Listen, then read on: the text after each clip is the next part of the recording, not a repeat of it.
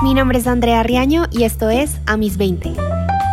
Hola y bienvenidos a un nuevo episodio. Hoy tenemos a tres invitados muy especiales. Todos son dueños de sus propias pastelerías, trabajan con productos frescos y son muy exigentes con los resultados. Los tres son veinteañeros que comparten su pasión por la pastelería y que trabajan día a día no solo por hacer crecer su negocio, obviamente, sino por perfeccionar su técnica. Empezamos con María Juliana Nieto. Ella creó Alaju el año pasado y además de contarnos su historia y su experiencia general, hablamos de el equilibrio entre encargarse de su emprendimiento y por otro lado tener que responder a otras responsabilidades, bien sean profesionales o personales. Aquí va su historia.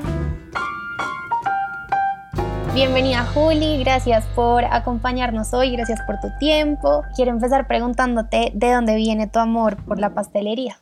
André, gracias a ti por invitarme a este espacio tan lindo y que te hayas tomado el tiempo para nutrir y para enseñarle a tantas personas temas de diferentes sectores eh, de interés. Mi amor por la pastelería inicia yo creo que desde chiquita con mi mamá. Mi mamá siempre estaba pendiente de enseñarnos mil cosas en la cocina. Ahorita no es como lo que más le encante, pero cuando era chiquita sí. Eh, yo creo que son una de esas cosas, además, que tú vas descubriendo a lo largo de tu vida. Son el tipo de cosas que te generan a ti como curiosidad. Desde chiquita siempre me ha gustado ver todos los programas de postres, todo lo que tenga que ver con cosas dulces. Cuando iba a comprar juguetes, siempre escogía los juguetes que tenían que ver con helado, con cupcakes, con postres, paletas, esos kits de play todo eso. Entonces yo creo que también es algo que viene como en el ser de cada uno y es algo que he fortalecido a lo largo de los años, investigando, probando, haciendo. Entonces yo creo que es algo mucho más que está dentro de mí desde muy chiquito y que a lo largo de la vida pues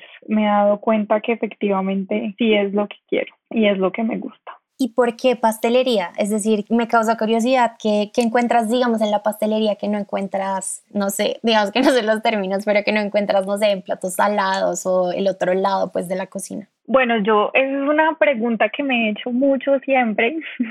también me genera mucha curiosidad y yo creo que es también por mi personalidad. A mí siempre me ha encantado y siempre me parece súper maravilloso que cada cosa que tú hagas en la vida le la hagas de la mejor forma posible dentro de mi personalidad también soy muy perfeccionista y yo creo que eso es algo que en la pastelería pues es un plus porque la pastelería es algo que tú tienes que tener atención al detalle y que todo lo que tú vendes tiene que estar perfecto, tiene que ser de alguna forma eh, lo más divino que otra persona reciba en sus manos o, o así es como yo lo percibo. yo creo que porque la pastelería y no digamos la gastronomía como tal enfocada hacia todo el tema de comida de sal, como se conoce normalmente, pues es por eso. Siento que la exactitud al momento de tú realizar las recetas, porque eso es algo muy importante, la pastelería tiene mucha química, tiene mucha exactitud y finalmente llegar a un producto tan lindo, como tan delicado, tan perfecto, creo que eso es lo que me parece fascinante. Además que siento que a través del dulce uno siempre puede aportar felicidad. O sea, yo creo que eso es súper importante para mí, la reacción que tienen las personas cuando prueban mis postres y es como, Juli, o sea, me alegraste el día.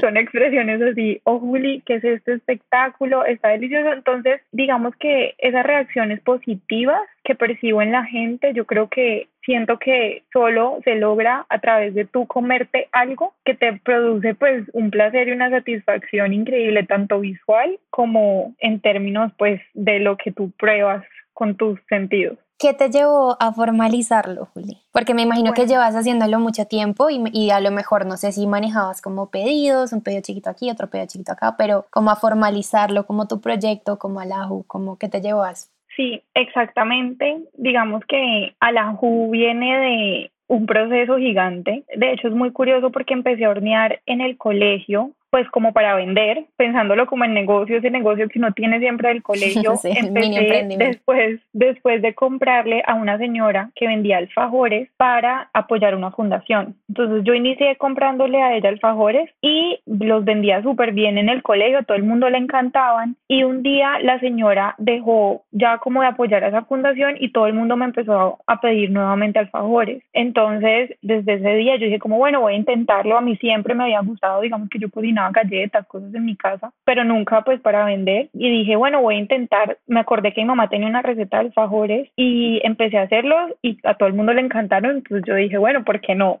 Entonces digamos que ese fue como el inicio de eso que tú materializas y dices como bueno, esto de alguna forma también te puede servir como para generar ingresos de algún tipo. Entonces, ese fue como mi primer acercamiento de negocio informal. Ya después yo me fui a estudiar a Bogotá, yo soy de Cali, me fui a estudiar a Bogotá y allá, digamos que seguía horneando para mí, pero descuidé un poco el tema de negocio. Y cada que venía a Cali, que volvía a, a mi ciudad, me buscaba gente y me decía como, Juli, sigues vendiendo postres, Juli, estás haciendo cosas y realmente pues yo hacía para las personas que me lo pedían y los vendía, pero no era estructurado. Y ya después terminé mi carrera, me fui a hacer mi práctica y cuando volví estuve en un periodo en donde estuve en transición como entre buscar trabajo o desarrollar tu emprendimiento. Y yo creo que eso me dio la oportunidad de repensar todo y decir como bueno, esto tiene potencial, es algo que me gusta, que me hace feliz y después de varios momentos, eh, retos más o menos que he tenido en la vida, por llamarlo de una forma, retos que me han hecho cuestionarme muchas cosas y lanzarme, como arriesgarme, dije, bueno, eso también es uno de esos puntos en los que me tengo que arriesgar y hace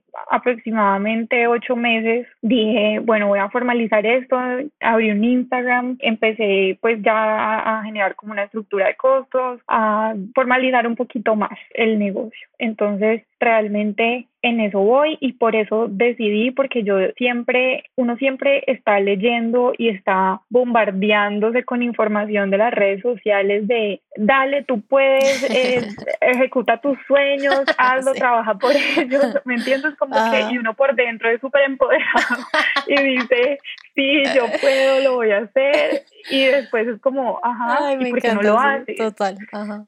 Ajá, entonces es como, ¿por qué no lo haces? Porque, o sea, ¿por qué no? Y, yo dije, pues pucha, es que me da miedo, me da miedo que no llegue a ninguna parte. Pero bueno, si no llega a ninguna parte, pues no importa.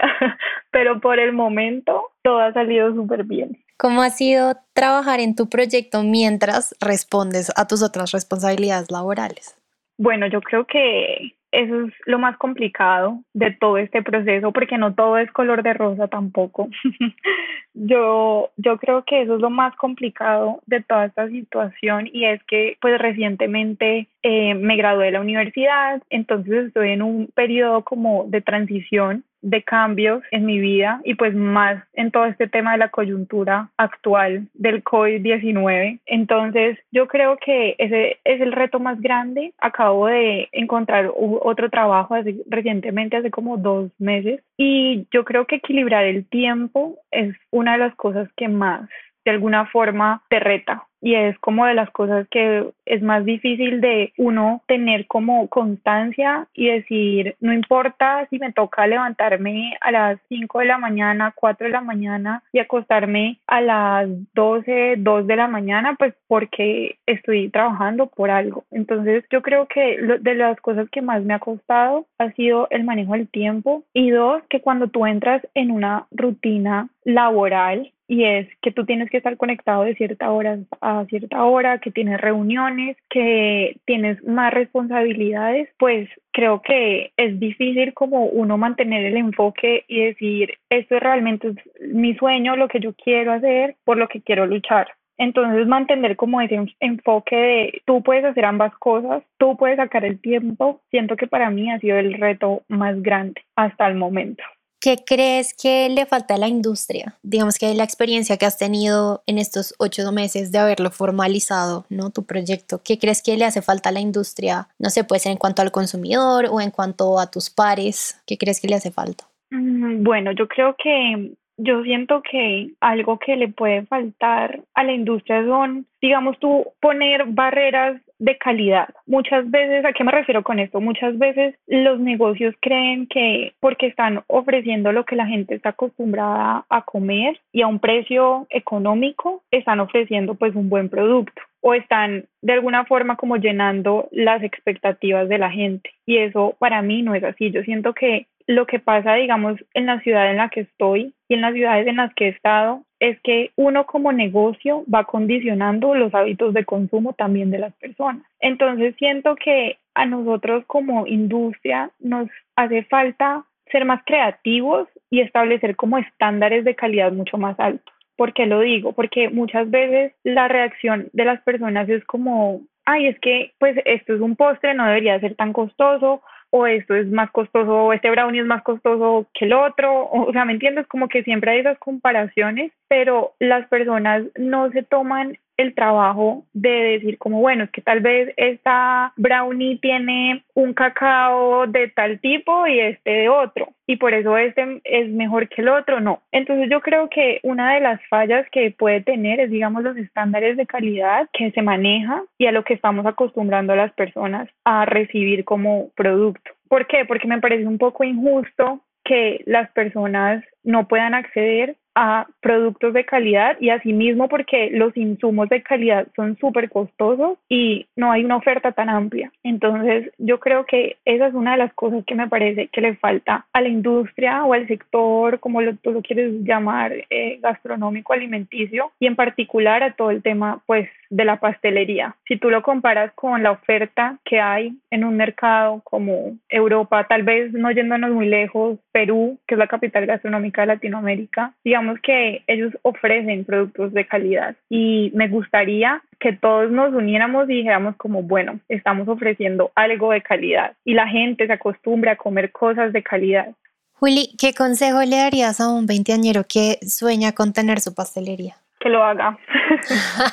que lo haga. Que esperar y mirar al techo. Que, que se lance. Yo, yo soy una persona, digamos que cuando a mí me, me hacen este tipo de preguntas y, y me abren el espacio para contar cosas de mi vida, me gusta aportar cosas de mi personalidad, como aspectos mucho más íntimos o lo que alguien de, podría decir como solo le cuento a mis mejores amigos y es que yo soy una persona que muchas veces pienso mucho antes de actuar y yo siento que eso es importante en un momento en el que tú tienes que ser sensato, tomar una decisión, así es importante pensar, pero yo siento que eso se convierte en un problema cuando eso se mezcla con el miedo. El miedo a emprender es algo muy común ¿Por qué? Porque a mí me ha pasado, es como que, bueno, tengo un salario de tanto fijo mensual que me ingresa y me voy a lanzar a crear mi pastelería cuando ni siquiera probablemente en los primeros meses vayas a tener ganancias, sino que vayas a llegar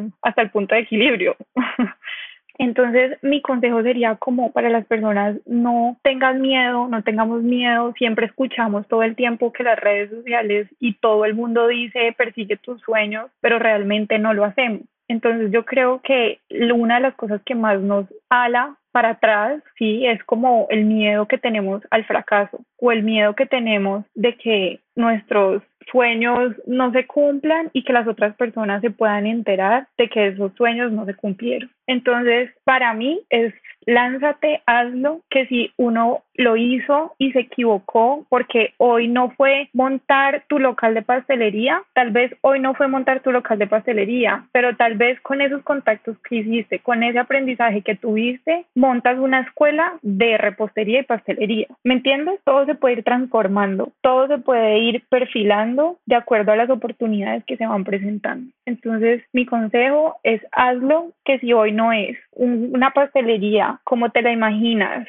divina, en una esquina de uno de los barrios más exclusivos de tu ciudad, puede que se transforme en cualquier otra cosa relacionado con lo mismo. Muchísimas gracias por todo lo que compartiste con nosotros hoy. Tus productos sé de primera mano que son increíbles, sé que lo haces con todo el amor, toda la dedicación y todo el esfuerzo y solo te deseo lo mejor de ahora en adelante. Yo sé que todo va para arriba con ese, digamos que con esa convicción y esa dedicación que le has puesto a tu proyecto y que sé que le vas a seguir poniendo. Espero tenerte más adelante y que nos cuentes cosas eh, gigantes de Alajo.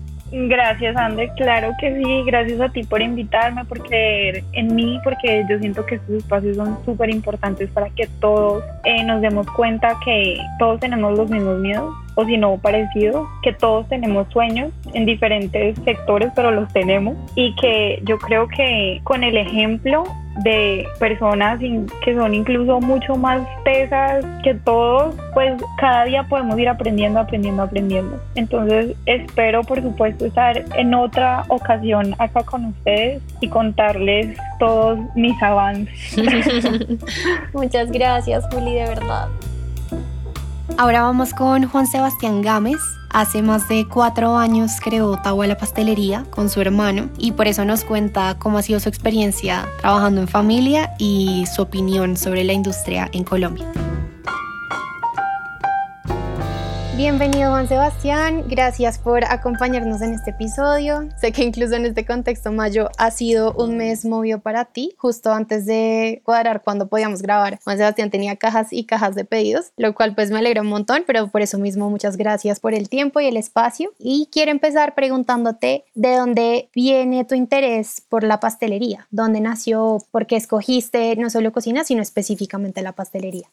Hola a todos, eh, mi nombre es Juan Sebastián Gámez, gracias a ti por invitarnos. Soy el chef pastelero de Tahuala Pastelería y bueno, mi pasión por la cocina nació desde chiquito.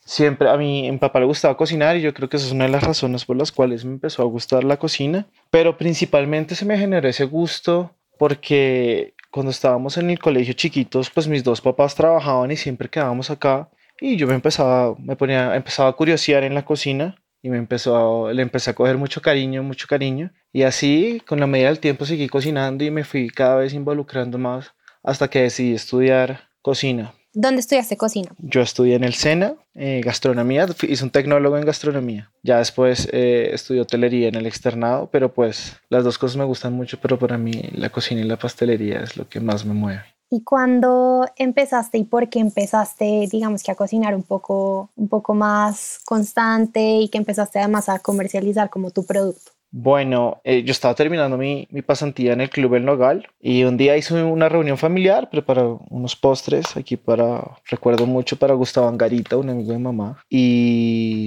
les gustó mucho y mi hermano se le ocurrió la idea de que empezáramos a, vender los postres y así arrancamos. Ha sido algo que va evolucionando muy lento, pero algo de lo que nos enamoramos cada día más y a lo cual le ponemos todo el empeño y todo el amor. ¿Qué les llevó a formalizarlo? Eh, porque pues muchas personas venden en la universidad, digamos que les va bien, tienen un buen producto, pero pocas digamos que continúan en un plano más profesional. Yo creo que es como la pasión, cuando sientes la pasión por hacer algo y, crees como en eso. Digamos que en muchas circunstancias tú puedes ver que, que, la cosa no te da mucho, que no avanzas, pero digamos que es eso, es la pasión por lo que hacemos, eh, las ganas, lo, lo, como soñamos que esto se va a ver en el futuro y básicamente yo creo que es eso, el, el amor por la pastelería. ¿Y cuál ha sido el mayor reto en general, digamos, de todo tu proyecto? En la construcción, en mantenimiento, en la innovación, además, porque me imagino que también la competencia es fuerte. Digamos que eso es lo que dices, pues pasteles, y yo pienso que pues todos podemos cocinar. Y, y efectivamente eso, eso se ve eh, en el mercado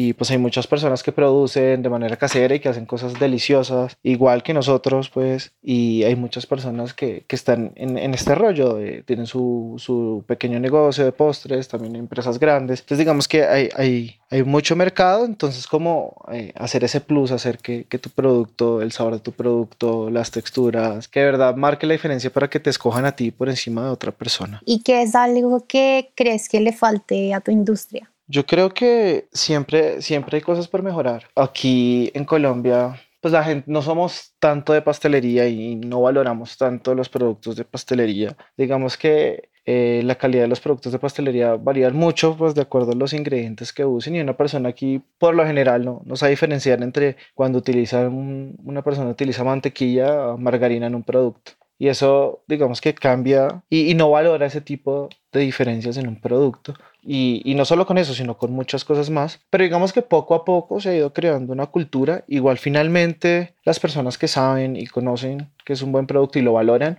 siempre están dispuestas pues a pagar por, independiente de que sea pues caro. Igualmente que siempre hemos buscado como tener un buen balance de precios y siempre guardando una excelente calidad. ¿Qué te gustaría que te hubieran dicho antes de haberte puesto, digamos que serio con este, con este proyecto? Un consejo que te hubiera gustado recibir. ¿Qué consejo me hubiera gustado recibir? No, más que, más que un consejo, pues a veces te gustaría encontrarte con personas que, que te puedan ir guiando en el camino. Igualmente te las vas encontrando, pero a veces es difícil saberlo todo y, pues se cometen errores. Pero independientemente de eso, pues vas aprendiendo sobre la marcha. Por ejemplo, este fin de semana que tuvimos tantos, tantos pedidos, pues también tuvimos aquí, a pesar de que todo fue un éxito al final, tuvimos nuestros problemas, el, el rush. No dormimos como en dos días y estábamos destruidos. Mm, digamos que en el contexto de la pandemia mucha gente no salió a restaurantes y, decidió ordenar, por ejemplo, un postre que podían haber consumido en un restaurante. Entonces la demanda, yo creo que no solo a mí, sino a muchas pequeñas pastelerías se le incrementó muchísimo. Y bueno, fue, fue todo un reto.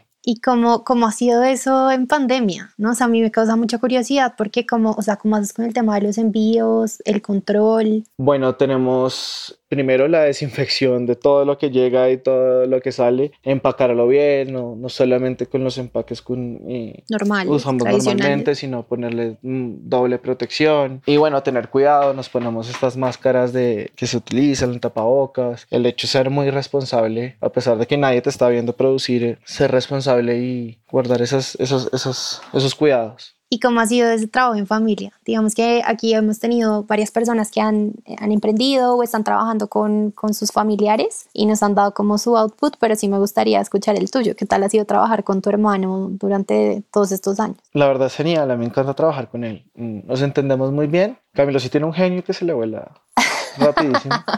Pero bueno, yo, yo, yo, todos tenemos nuestras personalidades, ¿no? Yo soy cansón a veces y, y él es así rabioso, pero, pero digamos que no, no la llevamos muy bien. Tenemos, tenemos una, una, excelente química. ¿Cuál crees que sea la clave? Como que se lleven también la comunicación o... Digamos que, que, que, yo creo que es la manera en que soñamos y en la que visualizamos lo que queremos y eso es lo que nos... Y, y nos complementamos. Camilo es una persona súper eh, metódica, eh, yo soy un poco más relajado, él es el que se levantó primero, no sé qué, vamos a hacer eso, y yo soy más tranquilo, y, pero nos complementamos, entonces yo creo que eh, en eso radica como esa, esa excelente química. ¿Qué consejo le darías a un veinteañero que tiene el sueño de tener su propia pastelería? Pues yo creo que no solamente de su propia pastelería, yo creo que podría ser de muchas cosas. Digamos que es un, es un sacrificio, es un camino que, que, a veces te puede frustrar un poco, pero no, que le echen ganas, que uno se va enamorando de esto cada día más, de, de ir evolucionando. Y independiente que sea un proyecto grande, chiquito, que ganes millones o que no ganes millones, pero que hagas lo que te guste, que, que estés enamorado de lo que haces, que, que, que te llene de felicidad, que te levantes con ganas de hacerlo, de trabajar y, y así. ¿Y qué viene para, para tu pastelería? Bueno, vienen muchos retos digamos que estamos como en un proceso de saltar de ese pequeño negocio que teníamos, que vendíamos postres en la universidad, a hacer algo que, que, que sea más impactante, que, que, que, la gente lo conozca, que se enamoren de nuestros productos, que mucha gente los pruebe. Entonces estamos como en ese reto de, de, de, esa, de esa, mejora constante en, en, todo, en el sabor de nuestros postres, en las materias primas que utilizamos, en las fotografías que tomamos, todo para que sea mejor para nuestros clientes. Y y, hacerlo con cariño y amor, que es lo que, que siempre hacemos. Y digamos que consideras eh, tener un puesto como físico, o sea, un lugar, un local al que la gente pueda ir, o quieres mantener como esa línea online que has venido manejando? Yo, nosotros queremos seguir vendiendo online, pero sí queremos un puesto. Eh, no lo imaginamos mucho todo el tiempo. Y sí, nos gustaría tener nuestro local donde podamos compartir con la gente que, que vaya a probar nuestros postres, donde Camila y yo podamos estar ahí y la gente entre por esa puerta y le compartamos lo que nosotros nos gusta hacer.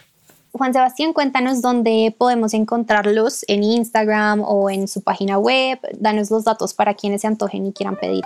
Claro que sí, mira, nuestra página web es www.tahualapastelería.com y pueden chequear todo lo que hacemos, nuestra historia, que, que, bueno, te la quiero contar un poco, cuál es la historia de Tahuala, del nombre como tal de Tahuala Pastelería. Significa hermanos en Guayunaiki, mi papá es guajiro, y quisimos pues eh, poner el nombre, algo que hiciera alusión a lo que nosotros somos, dos hermanos, y, se nos ocurrió ponerle el, nombre en Wayunaiki, que es de donde es mi papá. Eh, nuestro Instagram, Tahuala Raya el Piso Pastelería, y ahí bueno, van a poder ver todo, todos nuestros productos, todo el color, toda la pasión que le metemos a lo que hacemos. Y, nada, muchas gracias a ti por, por hacernos esta linda entrevista. No, a ti Juan Sebastián, muchísimas gracias por el espacio, les deseo lo mejor, eh, se ve delicioso todo lo que hacen, eh, seguramente pediré muy pronto y espero que los que nos escuchen se antojen y pues apoyen también esta iniciativa que pues es de dos hermanos que le han metido todo el esfuerzo durante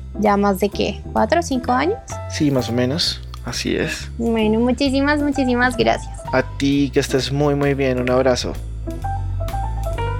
Por último, pero no menos importante, tenemos a Stephanie Restrepo. Nos cuenta su historia de más de seis años de la creación de Guadalupe Pastelería y en ese sentido todo lo que ha estado involucrado en el proceso de hacerla crecer y no desistir con el tiempo.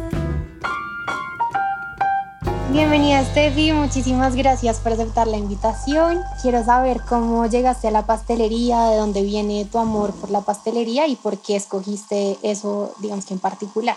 Hola André, ¿cómo estás? Muchas gracias por invitarme a tu programa y a tu nuevo proyecto. Me pone súper feliz. Y bueno, te cuento que desde muy chiquita mi papá, mi mamá tenían una panadería en Medellín y bueno, desde pues esa época tenía cuatro años más o menos, siempre estuve viendo a mi mamá cocinar para la familia, haciendo cenas súper gourmet, súper delis, entonces me encantaba ir a la cocina, chuparme la olla, chuparme la cuchara, la batidora, entonces pues siempre estaba así, cuando acompañaba también a mi papá o a mi mamá a la panadería, siempre amaba comer postres, comer pastel de pollo, pan, bueno, de todo, entonces digamos que también empecé a ver muchos programas de cocina. Y entonces, no sé, yo decía, bueno, no, yo quiero picar así, yo quiero ser tal.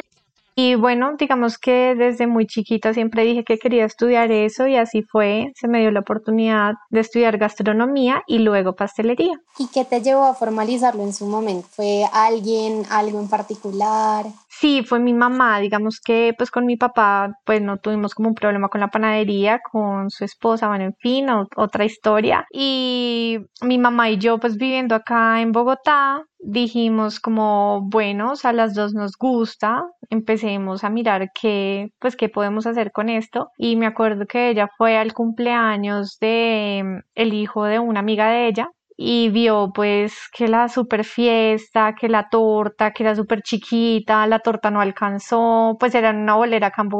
Y la torta no le alcanzó, le habían cobrado un montón, entonces mandó a mi mamá pues a hacerle el favor de comprar unas tortas por allá, yo no sé a dónde, y también le salieron súper caras, mi mamá dijo, ay no, pues entonces todas las mamás pues por, por, pues por sus hijos gastan lo que sea, entonces pues porque no nos ponemos a hacer tortas para niños infantiles, entonces dijimos, bueno, listo, entonces hoy obviamente al comienzo hacíamos unas tortas horribles que nada menos hace poco las estábamos viendo y era, no era horrible, pero pues obviamente en el momento era con muchísimo esfuerzo, con muchísimo amor, las hacíamos para la casa y ya poco a poco fuimos como perfeccionando, aprendiendo, estudiando y pues mamá también se ha hecho sus cursos, aparte ella es súper buena haciendo manualidades, haciendo muñequitos, que Dori, que el pulpo, que yo no sé qué, yo soy pésima, entonces digamos que es como todo un complemento y ya digamos que fue a raíz de mi mamá y pues como ese cumpleaños que dijimos, bueno, hagamos tortas infantiles. Y paralelo a eso, ¿estás o estabas haciendo algo? Digamos que para ubicarnos en contexto, ¿hace cuánto que empezaste con este proyecto y cómo has manejado como en caso de que has tenido que hacer otra cosa? No, pues es que eso era en el colegio, o sea, yo estaba en el colegio terminando pues 11 más o menos, entonces digamos que las primeras tortas que hacíamos era con el conocimiento que mi mamá había adquirido en Medellín, digamos, pues en los cursos que ella hizo con una señora súper buena haciendo catering, bueno, como que tenía sus recetas, pero no era algo pues como profesional que te explicaran las técnicas de pastelería exactas, sí, cosa que uno pues aprendes estudiando. Y pues obviamente yo terminé 11, empecé a estudiar gastronomía, entonces en gastronomía yo solamente vi dos materias de pastelería, que fue en segundo y en tercer semestre, o sea, yo me demoré pues exacto en aprender aprender y obviamente las técnicas que te enseñan pues como tú ya para poder elaborar una torta pues te demoras porque pues al comienzo son las cosas muy básicas. Entonces siempre toma como su tiempo y todo eso entonces pues siempre nos tomó como muchas sí como muchos errores haz de cuenta en tortas y en un montón de cosas entonces pues nada digamos que eso fue como como empezamos pero ya mejoramos un montón cuando ya empecé a estudiar pastelería que fue más o menos en el 2015. Entonces, pues obviamente ya hemos ido mejorando a través del tiempo y de la práctica. ¿Y qué te hubiera gustado que te hubieran dicho antes de empezar con, con Guadalupe Ay, no sé, no sé porque siento que hay demasiados consejos, ¿sabes? Uno siempre sigue el tema como de como de recetas como al pie de la letra, pero uno tiene que entender los metros sobre el nivel del mar de la ciudad en la que te encuentras, tienes que entender tu horno, tienes que entender que hay un montón de cosas que influyen en una preparación, entonces que tienes que practicar mucho y que no te puedes destruir internamente porque algo te sale mal, sino que de verdad tienes que tener como la perseverancia y entender y estudiar, no solamente con profesores, sino también leyendo, leyendo mucho, a ver qué encuentras y, y pues entender qué hace cada ingrediente en las preparaciones, que eso es súper, súper básico para que tú entiendas y pues ya puedas orar. Siento que eso me hubiera gustado mucho. ¿Y qué crees que le falta a la industria, ya que llevas estos años, digamos que de experiencia y trabajando como con la relación con el consumidor y demás? Bueno, siento que hay muchas personas que no valoran su trabajo. Esto es un trabajo de muchísimo tiempo. Sí, o sea, hay tortas que te demoran seis horas en hacerlas, hay tortas que se demoran una semana o más. Entonces, siento que hay personas que no valoran su trabajo, que no usan los ingredientes correctos y siento que uno, si está vendiendo alimentos, uno está como en la obligación de vender cosas de buena calidad, porque estamos hablando pues como de la salud de las personas. Entonces siento que, que la gente pues vende todo regalado, esa es la verdad tú encuentras una docena de cupcakes en 20 mil pesos. Entonces, pues yo me pregunto, o sea, ¿con qué ingredientes hacen eso? Entonces yo digo, pues, o sea, si tú miras una libra de mantequilla, por ejemplo, cuesta 9 mil pesos colanta. Sí, te sale más caro, pero entonces... La calidad. Exacto, o sea, es como la calidad de las cosas y que la gente tiene que entender que esos precios baratos pues también influyen en lo que tú te estás comiendo, o sea, es algo que tú le estás metiendo a tu organismo, entonces pues la gente prefiere lo barato, entonces siento que a las personas les hace falta valorar su trabajo y no regalarlo tanto. Y a las de pronto a los consumidores les hace falta entender que o sea, tomar la cocina como un arte. O sea, son cosas que tú haces con las manos. O sea, de verdad es como toda una manualidad, tratar las cosas con cariño y entender que uno le toma mucho tiempo. Ah, es que así sea hacer una empanada, pues toma tiempo, o así sea hacer un arroz. ¿Sí me entiendes? O sea, lo que sea. Ahora imagínate una torta, el relleno, nivelarla, partirla, exacto, los detalles, personalizarla al gusto del cliente. Siento que a las personas les hace falta como valorar eso y a las personas, pues mis colegas y todas las personas que estamos en la industria, también aprender cómo, cómo a valorar el trabajo. Eso hablaba con Juli y con Juan Sebastián. Digamos que fueron muy enfáticos en eso, en, el tema de que el consumidor no, no le pone valor a los ingredientes, al tiempo y demás. Y yo siento que eso, pues imagínate, manejarlo al día al día, al día a día, más lo que estás diciendo que la competencia en sí baja los precios hasta el piso, pues debe ser tremendo. Mm, es súper frustrante. Y hablando, digamos que con el tema de la competencia, ¿cómo has hecho? Porque pues digamos que si uno entra hoy a Instagram y pone no sé, tortas, pues puede encontrar 80 mil. ¿Cómo has hecho tú? ¿Cómo te las has ingeniado como para ponerle ese toque o esa cosa extra que te diferencie de los demás? Bueno, primero, no, yo sí le tengo que agradecer mucho tanto a mi familia como a mis amigos y los amigos de mi mamá y como nuestro círculo más cercano, porque ha sido como el que se ha encargado de pues de siempre encargarnos cosas, de confiar en, o sea, en nuestro trabajo, de recomendarnos y eso, eso ya es un plus para uno porque las personas a pesar que hay un montón de pastelerías y de cosas siempre piensan en ti, entonces digamos que eso es algo súper, súper valioso que yo de verdad amaría agradecerle a cada una de las personas que me ha comprado, que ha confiado en mi trabajo y que me sigue comprando hasta el día de hoy. Para mí eso es súper, súper valioso. Y siento que también, por ejemplo, con el tiempo hemos como acortado muchas cosas, como por ejemplo las moras. Pues yo vivo en una casa grande, entonces tenemos moras, son moras silvestres, entonces las moras son sacadas de nuestro jardín. Si, por ejemplo, las cajas, las cajas no las hace nadie, las hace mi mamá. Los ramitos que le ponemos a los empaques también los hace mi mamá. Las tarjetas las marcamos nosotras. Todos los detalles, todo es hecho nosotras. O sea, desde la crema es hecha de cero, la masa, absolutamente todo, todo, todo. La decoración, todo, absolutamente todo es hecho por nosotros. Hay una que otra cosa que no y hay algunas flores que también son sacadas en nuestro jardín y así como algunas cosas. Entonces, pues siento que eso nos podría dar como un plus de pues muchas pastelerías además de los ingredientes que usamos que son muy buenos, son de muy buena calidad y nos enfocamos mucho en eso. Estefi, ¿qué consejo le darías a un veinteañero que sueña con tener su pastelería?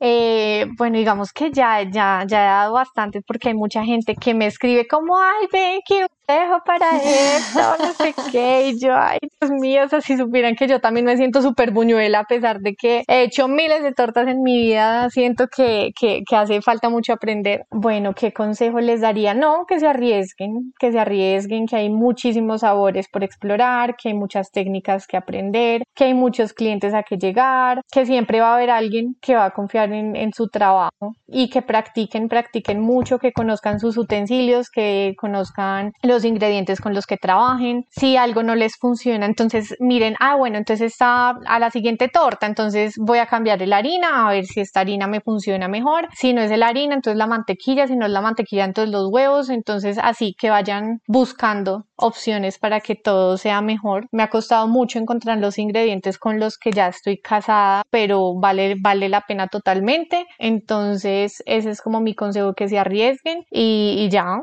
y la vida es muy larga, entonces siento que uno está demorado en, en, empezar y que siempre, siempre va a haber alguien que, que, va a confiar en tu trabajo y que desde que uno haga las cosas bien y con amor, las personas también lo valoran. Hay personas que no, pero hay personas que sí y eso vale todo la pena. Ay, Steffi, muchísimas gracias por pues todo lo que nos compartiste. Por favor, cuéntanos dónde pueden encontrar a Guadalupe Pastelería. Bueno, nos pueden encontrar sobre todo en Instagram, que es la plataforma que más manejamos, como arroba Guadalupe Pastelería y en Facebook estamos como www.facebook.com slash Guadalupe Pastelería y pues a la orden todo lo que necesiten, tortas personalizadas, postres, pies, etcétera. Ay, muchísimas gracias Estefi, la que mucho se Ay, Andrea, a ti gracias por la invitación y me encanta y espero que tu proyecto también salga adelante. Muchísimas gracias.